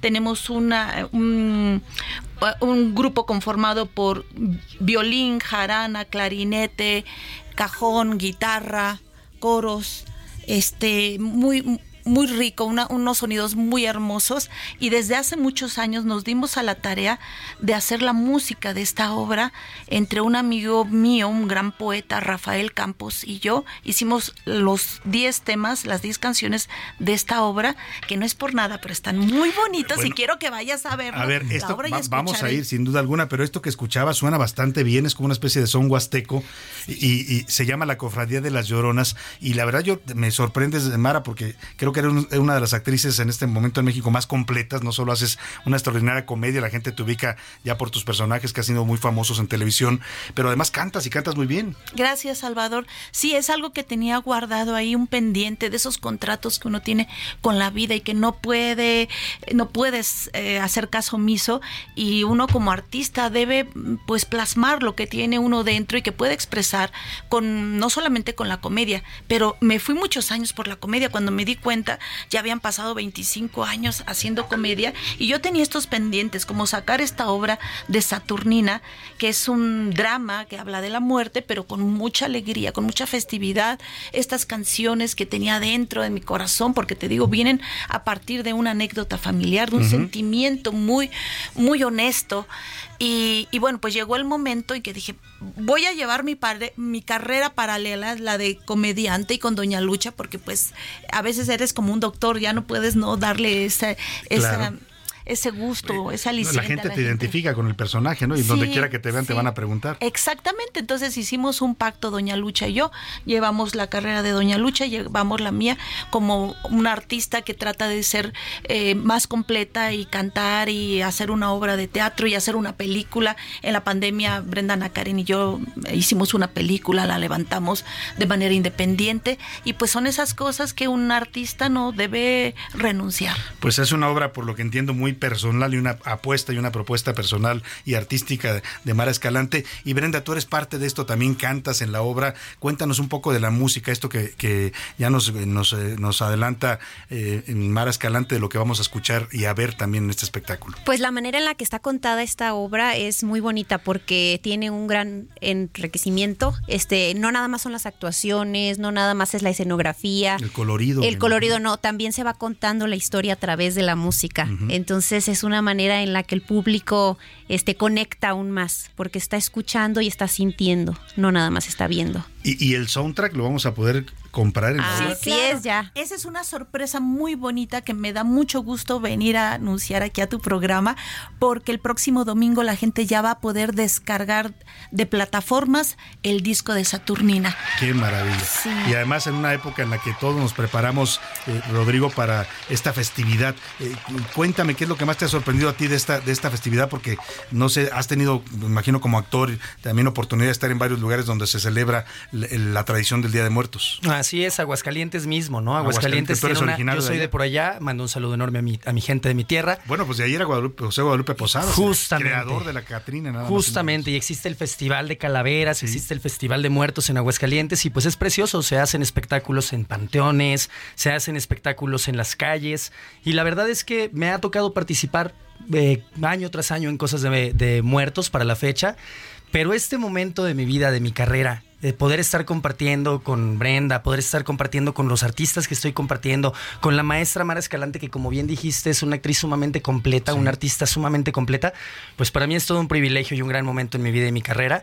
Y bueno, pues nada, invitar a la gente a que se sume de verdad, a que nos acompañe. Van a ver un espectáculo donde todas las personas que estamos involucradas le estamos poniendo el alma. le estamos poniendo el corazón, somos una familia. Y todo eso yo creo que se termina transmitiendo. sí, por supuesto, ¿no? público desde el escenario. Y es lo que queremos, ¿no? Que la gente lleve a la familia, que vayan en familia, para que lo vivan y, se vayan con un mensaje muy bonito. Y yo le decía a Mara que qué interesante la, propuesta artística que están haciendo ustedes, porque estamos acostumbrados a que en la época del Día de Muertos o es el Tenorio o es la Llorona, que hoy también estamos regalando espectáculos para la, pases para el espectáculo de la Llorona, pero esta es una apuesta distinta, es una, es una propuesta nueva, digamos. Sí, fíjate que tuvimos la fortuna de presentar el espectáculo, hacer la primera temporada en abril y nos hicieron unos comentarios muy bonitos y uno de ellos fue uno encabezado, a ver si te acuerdas de qué periódico, pero que decía el nuevo espectáculo eh, tradicional de Día de Muertos, una cosa así. Y pues fue muy bonito. Eh, y mm, sí, pues es otra propuesta. Tienen que verla para que, saquen sus propias conclusiones. Yo, creo, por lo que escucho, y voy a ir a verla, por supuesto, pronto, eh, eh, se va a convertir en eso, en un espectáculo que vayas montando año con año en esta festividad, porque además entiendo que este llegar a, este punto en donde están ustedes tres participando en esta propuesta eh, teatral, te llevó mucho tiempo. O sea, no es, no es algo que se te ocurrió hace un año y lo armaste. No, lleva 10 años cocinándose. Comenzó como un guion para una película que todavía no he logrado levantar porque como es de época, evoca ese México de tradiciones como de los años 40, ese México costumbrista. Y entonces, pues es una película de época que no es fácil levantar, pero dijimos, bueno, ¿qué vamos a hacer? Nos vamos a quedar con los brazos cruzados a ver qué día algún productor ya y nos agarra billetazos. o, hacemos una adaptación a teatro y montamos el espectáculo con los músicos en vivo, porque ya llevábamos siete años ensayando las canciones. Entonces, rápidamente hicimos una adaptación. Aquí Brenda me, me ayudó, me acompañó muchas noches de desvelo a hacer la adaptación y es lo que tenemos ahora, un espectáculo vivo, lleno de tradiciones. Eh, muy bonito, muy Ya- bonito. Ya, nada más de verte cómo lo dices de emocionada los tres, de verdad, cuando hablan de esta eh, obra en la que están actuando los tres, es, eh, se transmite esa, ese, ese, pues esa pasión que le están poniendo y yo creo, como dicen ustedes, que el público lo va a apreciar. ¿Cuándo, cómo y dónde? Recuérdale al público. ¿Cuándo, dónde y Brenda, cómo? ¿cuándo, Claro que sí. Todos los sábados de octubre, de noviembre y hasta el 9 de diciembre vamos a estar en la Teatería Tabasco 152 por la Roma Norte y eh, los horarios son dos funciones. Tenemos a las 6.45 y a las 8.45. Pues un buen horario. ¿Y qué para tal si regalamos unos pases? Yo creo que sí. Me parece muy bien. ¿Qué será? Un par de cortesías. Vamos a vamos a regalar ¿Dobles? tres dobles, Ah, bueno, tres dobles dobles, para tu ver, público, para Ojo, tu eh, audiencia. ojo. Son, ya, ya nos habían dado cinco, ya los dimos al aire, seguramente ya se los llevaron, pero si nos dan otros dos, yo pues sí, órale, ¿Sí? Otros dos pases dobles. Claro. ¿Sabes por qué? Sí. Porque nos hiciste una entrevista bien bonita, No, muy no, qué sensible gusto, qué y gusto. justamente con las cosas que uno quiere transmitir. Es que el, el tema de la muerte yo creo que es un tema que nos une a los mexicanos, ¿no? Es que quién no se ha pasado de vivo con la muerte. Todo mundo, ¿no? Todo mundo. Así es. Y así como la lloramos, la, a veces también añoramos. Jugamos con ella, Sí, hacemos sí, lo que y queremos, nos la verdad. disfrazamos y nos Sí. pintamos de Catrinas y Catrinas. La verdad es que a los mexicanos nos encanta presumir la muerte mexicana, la muerte colorida, como bien dijo Brenda. Y, co- Y, y hoy es reconocido en todo el mundo este, Sí. este festival de Día de Muertos que tenemos, porque es toda una, una maravilla. A ver, ¿qué, qué- quién va a hacer la pregunta? ¿Mara? A ver, que la haga Doña Lucha, ¿la podemos invitar por ahí? C- Claro que sí. A ver, que venga Doña Lucha. Doña Lucha, véngase, Nada más que por, por mí levantan el rating, por eso me hablan, si no me tienen allí en la sala de afuera esperando. Por eso le hablé, porque Mara, la verdad, es una gran artista, pero usted, pues es un, Sí, una pero ídola Salvador, popular. ¿sabes qué, Chavita? Yo soy la que le levanta el rating. Ajá. Y, y para cuando me necesite, entonces sí pásele, doña Lucha, Claro. a la sala. Cuando que no tiene los micrófonos, ¿verdad? Y si no, ahí me tiene en la sala. Espéreme aquí, doña Lucha. Claro, pues sí. este, A ver, ¿qué pregunta vamos a hacerle al público? bueno, por cierto, hijo, me debes lo de la tanda. hijo. Ay, no le he pagado, ¿verdad? Sí, no. Ahorita le doy, es que la verdad no me ha ido muy bien últimamente, pero ahorita le completo. Ándale, pues. Quiero que me digan, el primero que hable y me diga, cinco platillos que se pueden poner en la ofrenda. Ay, qué buena pregunta. Cinco platillos que usted puede poner en una ofrenda de muertos. En México. 55 18 41 51 99. Empiece a mandar sus respuestas. Se lleva otros tres pases dobles. Necesitan convencerme Eh, eh, de que son buenos platillos que necesitan- le van a gustar a Necesitan convencer a Doña Lucha y eso no cualquiera lo logra. Pues bueno, quiero- vamos a dejarlo más fácil, más ver, que cinco venga. platillos, cinco elementos que tiene que tener, o ya sea platillo, Sí, cualquier de- cosa que cualquier se ponga cosa que se sobre tenga que Ahí poner está la, sobre el altar. la, la, la- la bondad de Doña Lucha al aire. Quiero agradecerles, Doña Lucha, muchas gracias por darse una vuelta Gracias, por aquí. hijo, gracias. Ahora. Mara Escalante, pues gracias de verdad, felicidades y te Gracias, deseo todo, todo el éxito. De verdad, vaya a ver esta obra de Saturnina y la muerte, se va a convertir sin duda en toda una tradición. Brenda, Ana Karen, gracias por Muchísimas estar aquí gracias también. por el Y por espacio. supuesto, Rodrigo Pérez. Muchas gracias. Todo el éxito para los tres, como dicen los teatreros, mucha mierda. Los Yeah. esperamos a todos, Saturnina y la muerte. Te- te- Teatrería Tabasco 152, sábados, todos los sábados. Vámonos a la pausa y volvemos con usted aquí en A la Una. Un momento, regresamos. Ya estamos de vuelta en A la Una con Salvador García Soto. Tu compañía diaria al mediodía. ¿Tú qué harías con cuatro meses de tu sueldo? Unas super vacaciones. Yo cambiaría mi recámara. Una bici de montaña. Y una compu para mis hijos. Arreglarme los dientes. ¿Y tú qué harías? Fonacot te presta hasta cuatro meses de tu sueldo con el interés más bajo en efectivo y directo a tu cuenta en 24 horas. Fonacot está conmigo. Gobierno de México.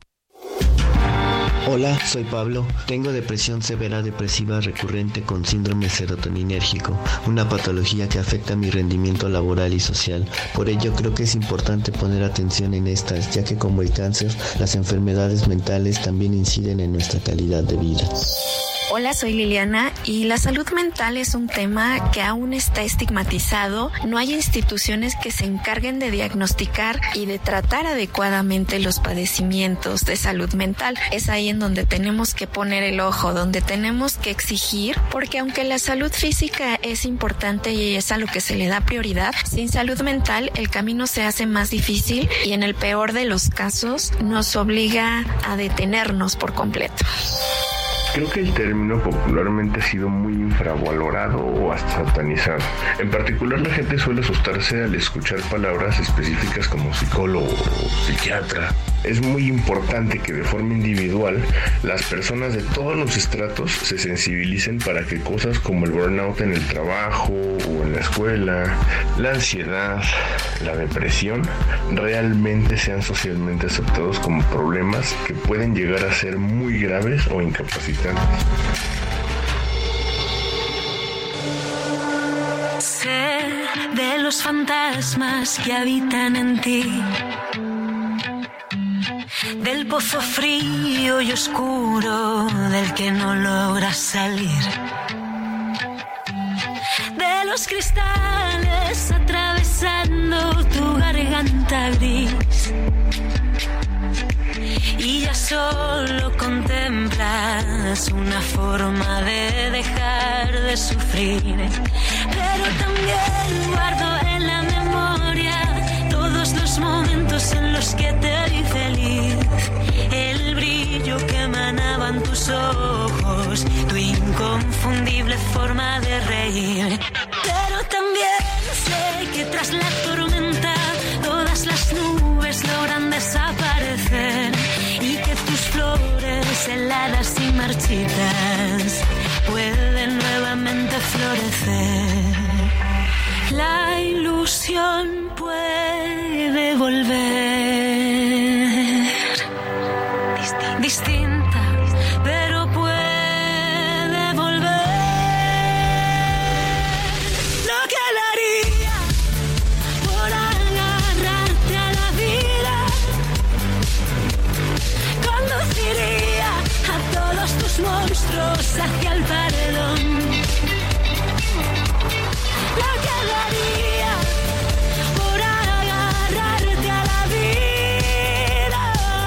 la tarde con 33, esta maravillosa canción que usted escucha y esta gran voz es de la cantante, cantautora española Rosalén, una canción de 2022 llamada Agárrate a la vida. Es una canción que habla de una persona que se lamenta y se duele por un ser querido que se quitó la vida, que se suicidó. El suicidio es una de las consecuencias más graves de los trastornos mentales si no se atienden a tiempo. Eh, en España se ha reportado un índice muy alto de suicidios que ha crecido, sobre todo en los jóvenes, y por eso Rosalín hizo esta canción en la que pues llama a pues a salir adelante, a apoyar y agarrar a esa persona que está sufriendo, que no puede salir de la depresión y ayudarla y, buscarle ayuda profesional. Agarra, agarrarte a la vida como quisiera, dice Rosalén, como lo que daría por agarrarte a la vida. Miren nada más para darnos una idea de esta gravedad del tema del suicidio. En México 2022 cerró con un total de 8.237 suicidios para que se dé una cuenta se dé cuenta cuánto ha crecido. En 2012 se registraron 5549 estos son cifras sobre mortalidad del INEGI. Es decir en so- solo 10 años tenemos más de casi 4000 suicidios más se han incrementado en este país. Los decesos por suicidio aumentaron 50% en la última década con una prevalencia significativa en la población más joven de México. Ya el suicidio en México está entre las principales causas de muerte para la población de entre 10 y 34 años, es decir, la población más joven de este país. Así es que si tiene alguien que está sufriendo, que está pasando por una depresión, por una inestabilidad mental, ayúdelo, agárrelo y tráigalo a la vida antes de que sea demasiado tarde.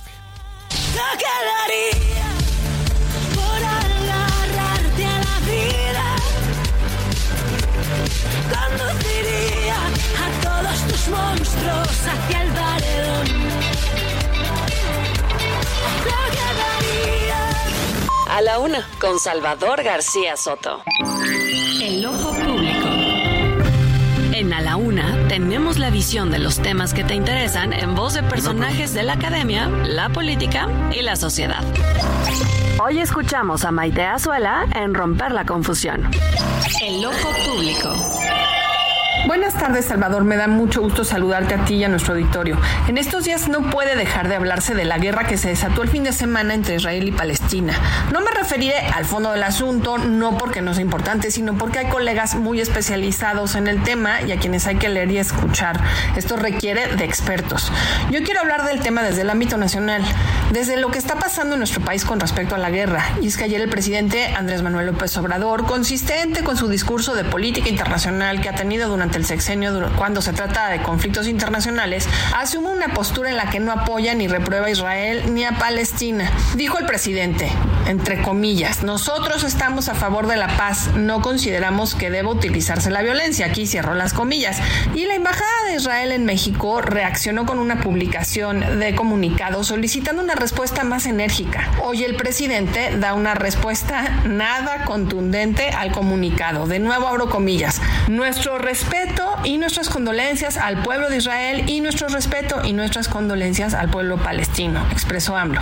Salvador, creo que la postura del presidente en México en esta ocasión pues ha sido carente de contundencia, ¿no? Quien atacó primero claramente fue Hamas. Y bueno, pues si de lo que se trata en realidad es de ser farol de la calle y oscuridad de su casa, creo que bien vale la pena que el presidente eche ojo a lo que sí vive nuestro país. Dice el presidente que él está a favor de la paz y que no quiere la guerra, que no quiere víctimas por las guerras. ¿En qué país vive?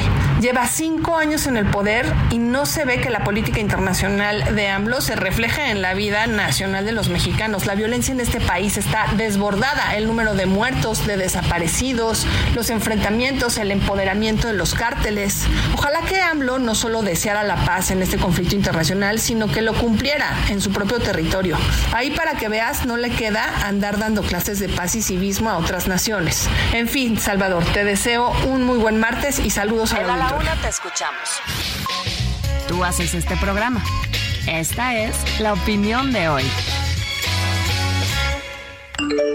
Dos de la tarde, 38 minutos. Subámonos rápidamente a las preguntas de este día para que usted nos mande sus, sus comentarios, opiniones y pues debatamos juntos los temas de la agenda pública. José Luis, ¿qué le preguntamos a nuestro público? Salvador, la primera pregunta. Ya hablamos largo y tendido al inicio de este espacio sobre las reacciones en torno a la guerra de Israel, lo dicho por el presidente López Obrador, lo que ha dicho la también canciller Bárcena y también la respuesta de la comunidad judía. La pregunta que le hacemos en esta tarde de martes, usted, eh, ¿qué opina de la, de la de esta respuesta que da el presidente y cómo se ha manifestado en torno a lo que está ocurriendo en Israel. A, está bien, México debe ser neutral. B, está mal, México debe condenar al terrorismo. Y C, AMLO, el presidente, no sabe de política exterior. La segunda pregunta que le hacemos esta tarde de martes, hoy es Día Mundial de la Salud Mental, una conmemoración que tiene como objetivo hacer conciencia de la salud y defenderla como un derecho humano universal. La pregunta que le lanzamos en esta tarde, ¿usted qué tan sano o sana se considera mentalmente hablando? A, me considero sano, eh, tengo una buena salud mental. B, creo que tengo algunos problemas de salud mental y los estoy atendiendo.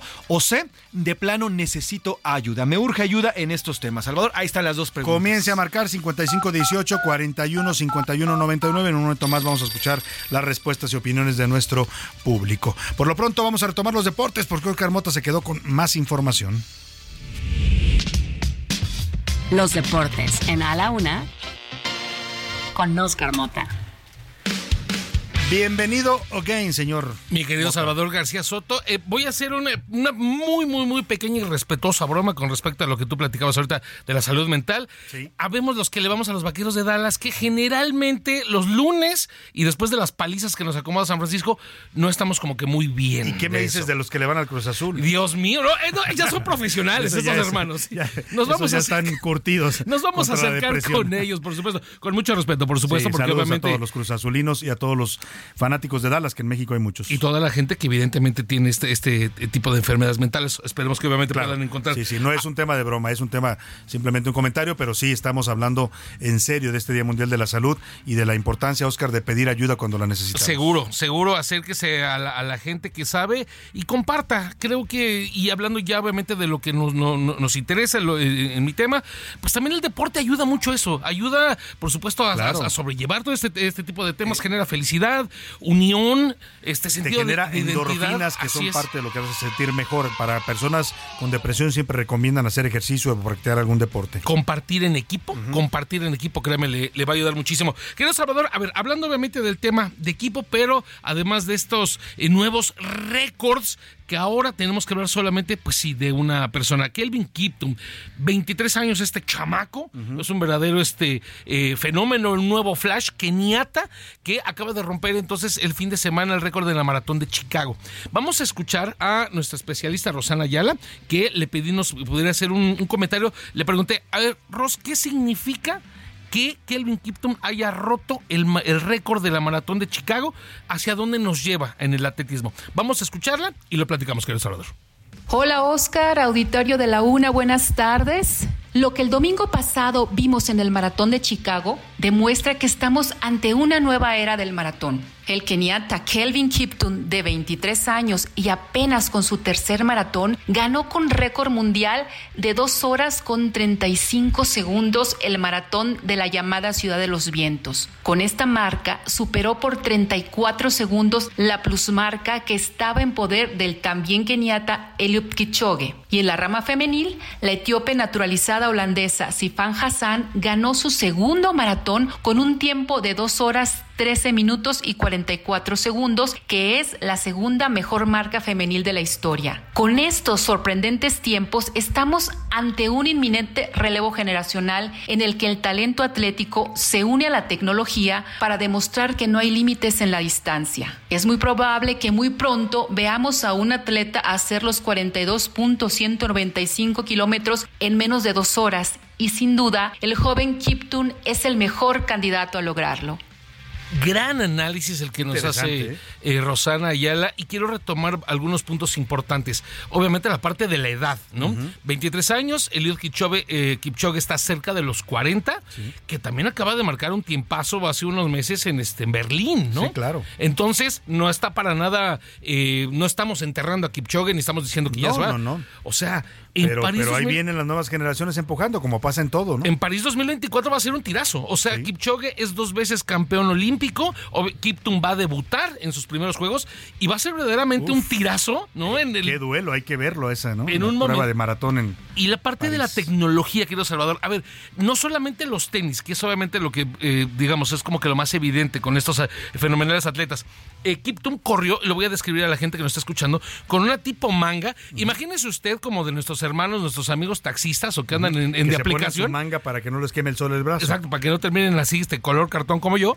Entonces, la realidad es que con Kiptum utilizó algo similar, pero evidentemente con cierta tecnología que ayudaba a romper el tema del Telas aire. especiales para cortar el Es aire correcto. mientras van corriendo, lo cual les da mayor eh, capacidad de velocidad. A Rosana Ayala, que por cierto publica su columna Pasión por Correr aquí en el Heraldo Así de es. México, la puede usted leer todos los martes, Pasión por Correr. Rosana Ayala siempre trae temas muy interesantes de deporte, atletismo, running, ¿no? Correcto. Eh, y la puede ver en, en el heraldo.com.mx, en nuestro sitio online y también en la edición impresa, Oscar. Así está. Y por supuesto, hablando de Kelvin Kipton, una, un comentario mucho más extenso con, con datos más importantes. Entonces, se viene verdaderamente un, un gran tirazo. Solo para cerrar, corrió cada kilómetro en 2.50 minutos. O sea, un kilómetro en 2.50. Casi en tres. O sea, la, la velocidad a la que iba. Como en un bocho, ¿no? O sea, Ya son como en saetas humanas, ¿no? Completamente. O sea, la, velocidad que llevaba Kipton, increíble. Muchas gracias, señor Mota. Hoy un gran día para Nos vemos más adelante. Vámonos a otros temas importantes. A la una, con Salvador García Soto. Le informo rápidamente el fiscal Uriel Carmona, eh, pues este fiscal de Morelos que fue, ya lo sabe usted, detenido, acusado de ocultar un feminicidio por la Fiscalía de Justicia de la Ciudad de México, que estuvo preso en el penal del Altiplano, que lo liberaron los jueces diciendo que no tenía razón de estar en la cárcel, sigue bajo proceso, pero está en libertad, ha retomado su cargo. Bueno, pues el gobernador Cuauhtémoc Blanco, que tiene un pleito casado con el fiscal, quiere un fiscal a modo el señor Cuauhtémoc Blanco, quiere un fiscal carnal, no le gusta que sea independiente el señor Uriel Carmona, y han pedido su desafuero. Bueno, pues como al señor Cuauhtémoc Blanco le están concediendo todos sus caprichos, el presidente López Obrador lo quiere para que sea candidato al Senado en la Ciudad de México, pues ya rápidamente se activó la sección instructora de la Cámara de Diputados para desaforar al señor Uriel Carmona, fiscal de justicia de Morelos. Celia Castillo nos cuenta. Buenas tardes, Celia, te saludo. Muy buenas tardes, Salvador. Te saludo con mucho gusto a ti y al auditorio. Así es, la noche de este martes, la sección instructora de la Cámara de Diputados sesionará para revisar el proceso de desafuero del ex fiscal de Morelos, Uriel Carmona Gándara. Se trata de una reunión para revisar o desempolvar este expediente luego del mandato de la Suprema Corte de Justicia de la Nación que eh, determinó que sí cuenta con fuero constitucional. Al respecto, el presidente de la Junta de Coordinación Política de la Cámara de Diputados y coordinador de la bancada del PAN, Jorge Romero, recordó que en la pasada legislatura la Fiscalía General de la República solicitó el desafuero del fiscal de Morelos. Sin embargo, el entonces presidente de la sección instructora, el morenista Pablo Gómez, determinó que no se podía desaforar al funcionario toda vez que no contaba con fuero constitucional. Sin embargo, luego de la determinación de la Suprema Corte de Justicia de la Nación que estableció que sí cuenta con esta inmunidad procesal, bueno, pues se reabrirá esta carpeta, esta investigación por parte de la sección instructora. Se perfila que con ello se reinicie pues de cero este proceso de desafuero del fiscal morelense. Estamos pendientes de lo que ocurra en las próximas horas. Te comento que se tiene prevista que inicie esta sesión a las 7 de la noche aquí en el Palacio Legislativo de San Lázaro. Es el reporte que te tengo. Bueno, pues muchas gracias, Elia Castillo. Ahí está lo que está pasando en la Cámara de Diputados. Vamos a ver si no les ocurre a los diputados de Morena que están impulsando este desafuero del fiscal Uriel Carmona, fiscal morelense, si no les pasa lo mismo que ya les pasó con eh, el exgobernador de Tamaulipas, Francisco García Cabeza de Vaca, ¿eh? porque igual lo desaforaron porque había una orden de presión de la PG, de la FGR, de la FGR, la Fiscalía General de la República, pero al final no pudieron proceder en contra de él, ¿eh?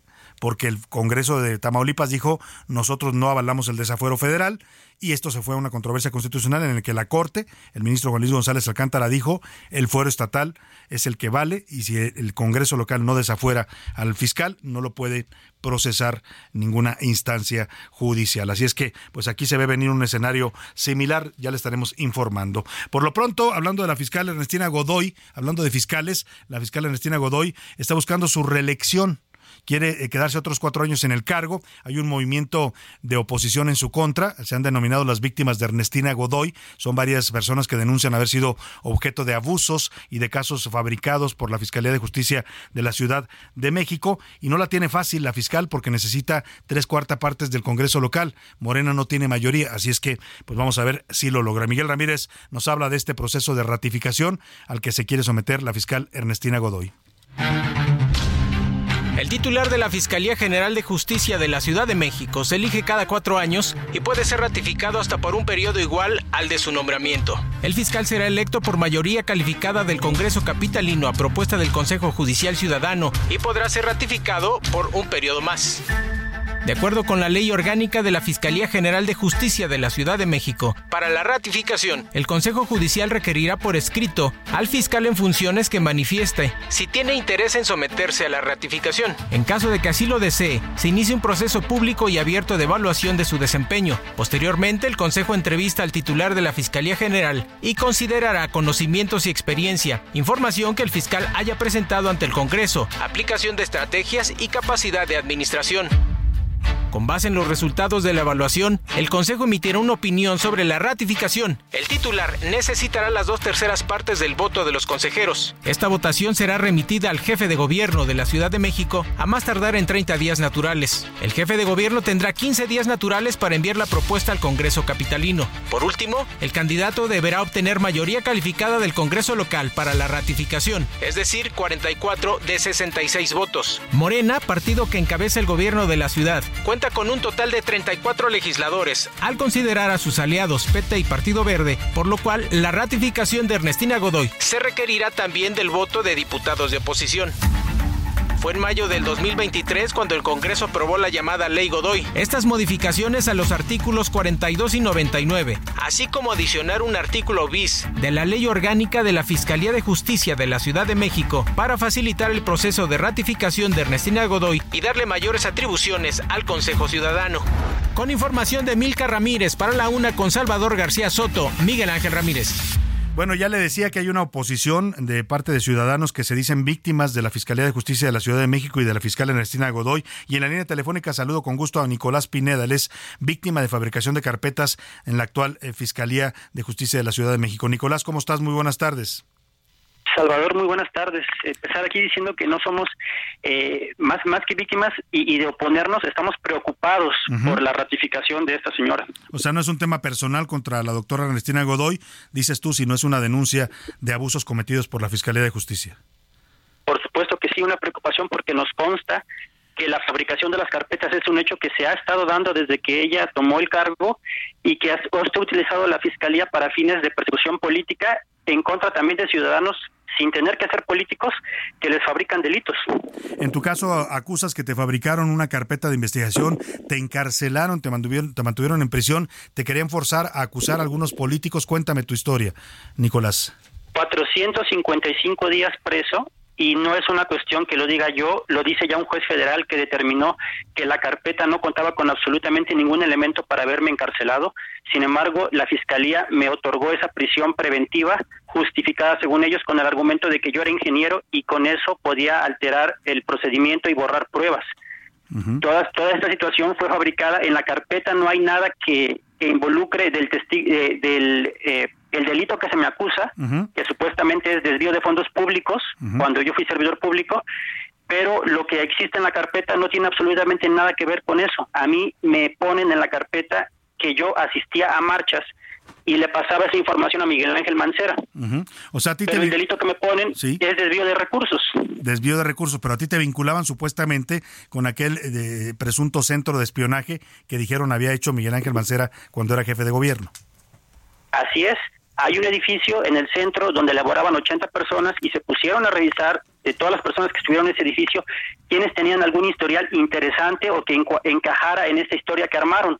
Hay una persona que porque trabajó en una empresa de telecomunicaciones la pusieron también como imputado. En el caso mío, como sabían que yo participé en las marchas del Yo Soy 132, por cierto, en un momento en el que yo no era servidor público, pues se les hizo fácil creer que yo después, cuando fui servidor, seguía asistiendo a esas marchas y que la información de esas marchas se las hacía llegar al jefe de gobierno directamente. O sea, una cuestión totalmente absurda. Como si tú tuvieras contacto directo, ¿no? Con el jefe de gobierno. Así es, y así lo ponen en la, en la acusación formal. Lo dicen así tal cual literalmente. El señor ingeniero en informática asistía a marchas y le brindaba esa información a Miguel Ángel Mancera. Para empezar, eso no es ningún delito. No, si tú vas a una marcha, pues tienes ese derecho, hay libertad de expresión en México y de manifestación. Pero lo más difícil, lo más difícil de creer es, me acusan de que yo desvío fondos públicos al haber hecho eso cuando en el 2012 que yo iba a las marchas del 132, pues no era servidor público. Yo fui servidor en un periodo muy corto de mi vida, tiempo después.